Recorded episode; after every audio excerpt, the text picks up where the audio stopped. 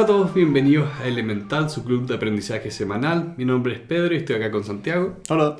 Y esta es nuestra nueva edición de Extra Ideas, el lugar donde exploramos pequeños artículos, pequeñas charlas que todavía no, todavía no hacemos una charla propiamente tal, pero la idea es tomar menos tiempo de su semana y aprender algo nuevamente. La idea es, en vez de comentar libros, comentar cosas más breves y dar espacios más breves. Exacto. El episodio de hoy día va a tratar sobre las victorias pírricas. Un concepto bastante interesante que tiene que ver con, en versión corta, ganar la batalla pero perder la guerra. ¿No es cierto? Viene de un rey griego que era Pyrrhic. Probablemente estoy pronunciando mal el nombre. Sí, pero ya. Pero es un rey que ganó dos grandes batallas contra los romanos y ahí se dio cuenta que no podía ganar. Lo que le pasó es que ganó estas dos grandes batallas contra los romanos, pero en el proceso perdió todo su ejército. Por lo tanto, ganó dos batallas importantes, pero terminó perdiendo la guerra porque se había adentrado en el territorio romano sin ejército. Por lo tanto, los romanos se rearmaron y lo terminaron destruyendo. Que me impresiona que tampoco que ese término tenga a ese personaje como origen, porque es lo mismo que le pasó a Aníbal. Debe ser anterior, probablemente. Probablemente, porque las famosas guerras de los romanos son las púnicas, y ahí es donde está Aníbal que cruzó los Alpes con los elefantes, ganó batallas que nadie podía creer que alguien ganara, y no ganó la guerra. Mm. De alguna forma Roma no se rindió y ganó la guerra. El, el fondo del asunto es que esta como situación que partió respecto de los temas de guerras, igual son aplicables a todo otro tipo de cosas. En el sentido de que muchas veces nosotros como seres humanos, por ejemplo, sacrificamos nosotros, eh, por ejemplo, nuestra salud para hacer un trabajo muy fuerte durante una semana y terminamos perdiendo el proyecto porque literalmente nos enfermamos al final del proceso. O sería... ¿Qué me pasó? Eh, no dormir en toda la noche para una prueba y en la prueba estar tan cansado que tu cerebro no funciona. Mm. Suele pasar es un mucho, examen. sí. ¿Sí?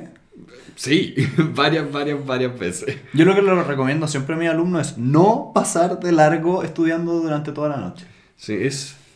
En ese caso particular es el miedo de si no estudio no me va a ir bien y no mirar la no mirar el costo de ese estudio de si no descanso de todas formas no me va a ir bien. Mm.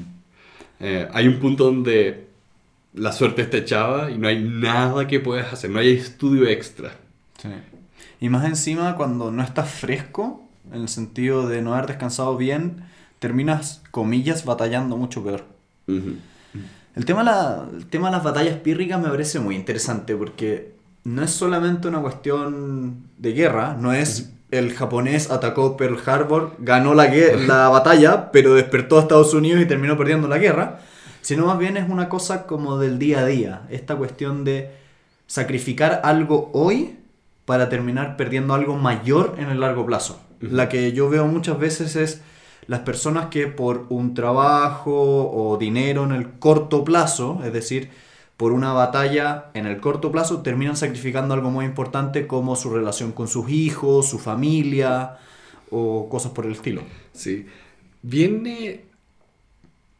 Diría que la, la palabra que se me viene a la mente sería perspectiva, una falta grave de perspectiva, porque si bien eh, lo que estaba diciendo antes, el caso de Aníbal que ganó estas batallas pero no pudo ganar la guerra, eso fue porque los romanos estaban locos y no se rindieron. Eh, fue una táctica que desafiaba la lógica. Ya. Eh, y de nuevo, hay situaciones que desafían lo que esperábamos, desafían como la lógica convencional y por eso funcionan. Pero hay muchos, muchos, muchos casos muy normales donde efectivamente faltó perspectiva. No es que apareció algo inesperado, es que ocurrió lo que probablemente iba a ocurrir. Si es que hubieras parado un minuto a pensar lo que estabas haciendo. Mm. En el mundo legal sucede harto. De hecho, el artículo que leímos y que, van a estar, que va a estar puesto en las notas, habla de que muchas veces en batallas legales se tienen pequeñas victorias, pero a un costo muy grande. Un ejemplo típico es una persona que tiene un vecino, el cual planta un árbol y el árbol con algunas ramas pasa hacia tu propio terreno. La primera, el primer acercamiento es ir y decirle a esta persona, por favor, corta las ramas. Pero si eso no sucede y no terminas logrando que lo haga, puedes recurrir a un tribunal para que esta persona sea obligada a cortarlo. El problema que tiene es que te sale mucho más caro y no solo económico, sino también desde un punto de vista de, de, interacción social, porque terminas generando un enemigo en tu vecino y probablemente al resto de la cuadra. Claro, o incluso en situaciones más cotidianas, eh, porque, entre comillas, si el barrio, si los vecinos no interactúan mucho, no hay problema. Pero pienso en el ambiente de oficina, el mundo de la universidad, el mundo del colegio lugares donde la situación social es altamente interactiva, mm. ahí tienes que cuidar esa clase como de discusiones que no valen la pena tener. Eh, como dicen, el mejor consejo para ganar una discusión es no tenerla. Y acá es donde se aplica mucho eso, porque estamos tan acostumbrados a la idea de ganar la discusión, como tengo que pelear la discusión, tengo que ganar la discusión, que se nos olvida, ok, ¿qué ocurre después? Mm.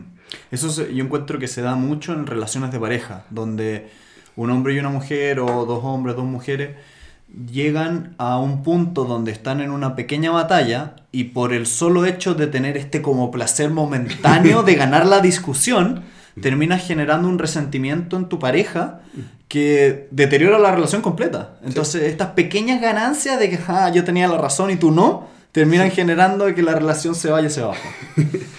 eh, incluso relaciones de amistad, yo. Oh, me, ha pasado, me ha pasado y. Eh, ha sido parte de mi culpa de no tener esa altura de mira y pensar qué está en juego. Sí, ¿Qué está en juego realmente en esta situación? ¿Es el honor? ¿Es el dinero? Uh, si no establecemos de manera mental por qué estamos peleando, ah, van a salir consecuencias inesperadas. Mm. que yo creo que encontraste justito el punto, es cuando uno tiene una mirada demasiado pequeña de lo que está sucediendo y no es capaz de abstraerse y mirar desde arriba, es muy difícil que seas capaz de entender que estás ganando solamente una pequeña batalla y no una guerra completa también siento que no solo en el ámbito de los negocios o en el ámbito legal, en el ámbito de las relaciones, sino también en todo otro tipo de aspectos. El, libro, el libro, el artículo que leímos también hablaba de pequeñas victorias a nivel político que terminan costándote una posición mayor. Claro. Desde cosas tan increíbles como ganar un par de batallas para perder la guerra, a cosas más políticas propiamente tal, donde por impulsar una cierta posición individual, termina perdiendo todo el partido o todo el grupo de personas que están desde esa postura, digamos. Claro, acá citaba a Brexit, que para los que no están al día, fue el voto para salir de la Unión Europea, que el partido que propuso esa votación general ah, ganó, ganaron la oportunidad de salirse de la Unión Europea, pero ha sido un desastre en varios, varios aspectos, ha tenido muchas consecuencias negativas para la gente que quería salirse de la Unión Europea porque habían tantas consecuencias inesperadas, había tantas cosas que nadie se sentó a pensar. Y dentro de eso el primer ministro perdió su trabajo, o sea, perdió esa posición eh, y la nueva eh, primer ministro, ¿cómo es? Primer ministro, Primer ministro, ya, ah, em, para asegurar la negociación que iba a venir por este tema, llamó unas elecciones generales donde su partido perdió la mayoría. Entonces, esta como jugada, esta maniobra política salió para atrás. Mm. El, porque hay que pensarlo, esta votación a la que se llamó no iba a ocurrir hasta dos, tres años más. Pero ellos dijeron, ah, podemos tener más poder de negociación ahora podemos tener una mayor mayoría y terminaron perdiendo la mayoría. Mm. Quedaron peor que antes. Y bueno, no lo tocaba el artículo, pero me gustaría haber visto ejemplos de esto también en el mundo del activismo. ¿Ya?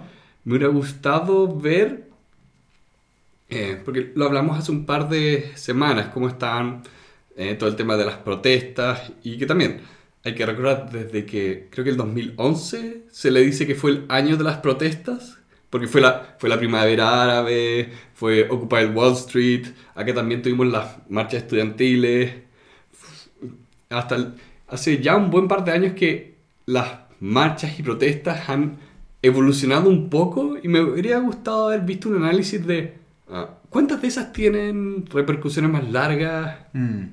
Sí. pensando cuánto, cuál es el costo real de este tipo de activismo en comparación a promover la agenda que ellos quieren, Sí. promover los intereses que ellos quieren.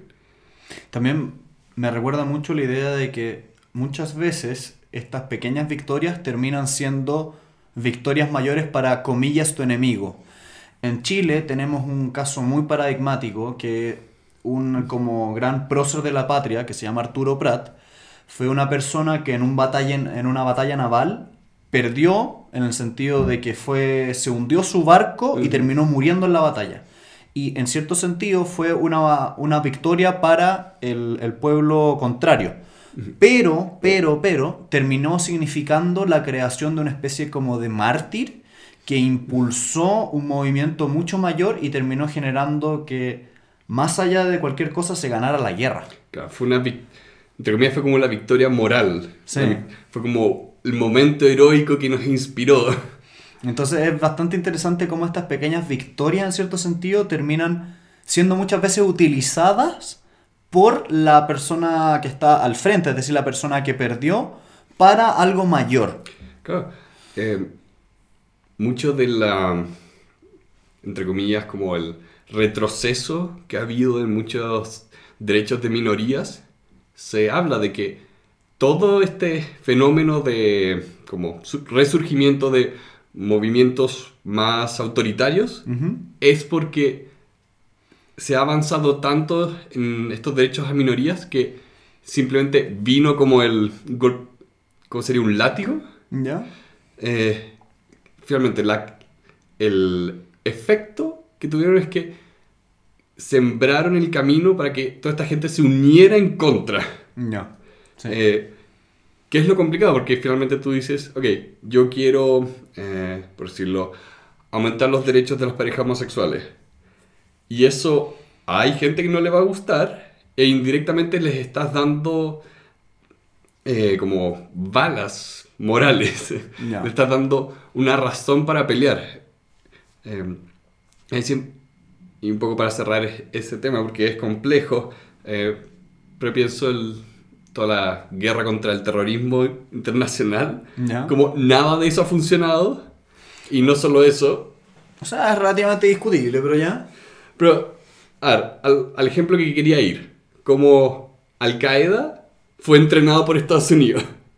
Sí, pero ahí yo diría que es un proceso mucho más complejo de lo Sí. que estamos conversando. Sí, se escapa de lo que estamos conversando, pero no tanto, no tanto de que eh, querer tener una victoria en un frente puede tener consecuencias en otro frente. Mm. O sea, el ejemplo de este artículo es más, digamos, cortoplacista, es más concreto. En un mundo complejo es difícil de predecir. Pero aún así es interesante de ver cómo algo tan puntual puede escalar. Es un poco como el asesinato de un archiduque termina en la Primera Guerra Mundial. O sea, estas cosas pueden escalar de una forma u otra. Mm.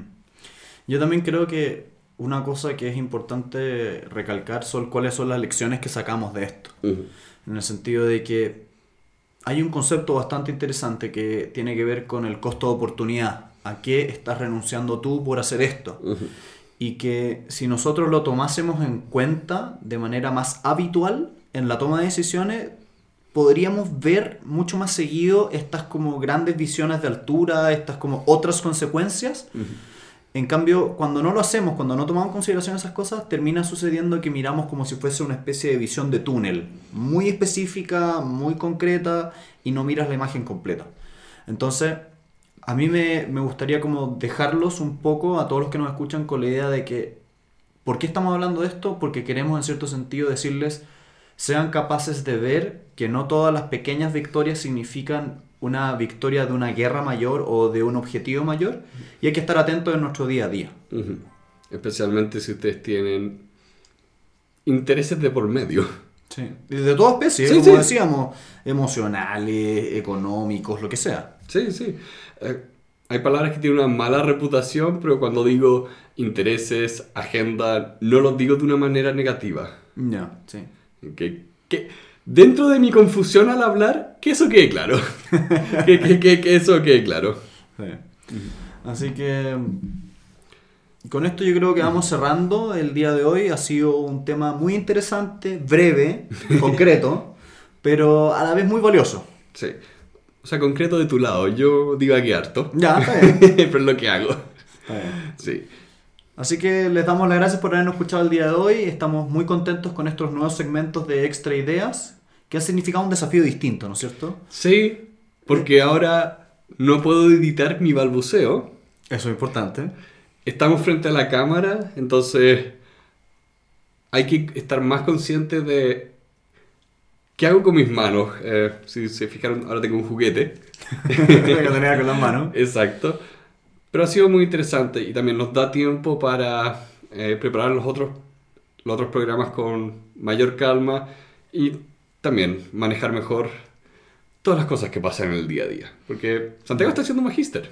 Sí, y eso dentro de, además de ser como interesante, implica harto tiempo. Entonces estoy leyendo como cuatro libros en paralelo. eh, es un tema bastante difícil en ese sentido. Sí, pero por suerte todavía encontramos joyas y el libro que se viene la próxima semana, Uf, una belleza. una belleza. muy, muy bueno. Así que que estén muy bien y esperamos que tengan una buena semana. Los invitamos a visitar nuestra página web elementalpodcast.cl y nuestro canal de YouTube. Además, les damos las gracias a todos los padrinos que nos están ayudando a hacer posible este podcast. Pueden escucharnos en sus iPhone en la aplicación Apple Podcast o en su Android en la aplicación Stitcher. Los invitamos también a visitarnos en Facebook, Twitter, Instagram y LinkedIn. Les pedimos ojalá que nos puedan dar un me gusta, puedan compartir y suscribirse y aquellos que están en YouTube poner la campanita y además dejarnos sus comentarios en todas las redes sociales y ojalá en iTunes. Nuevamente muchas gracias por escucharnos, nos vemos en el siguiente episodio.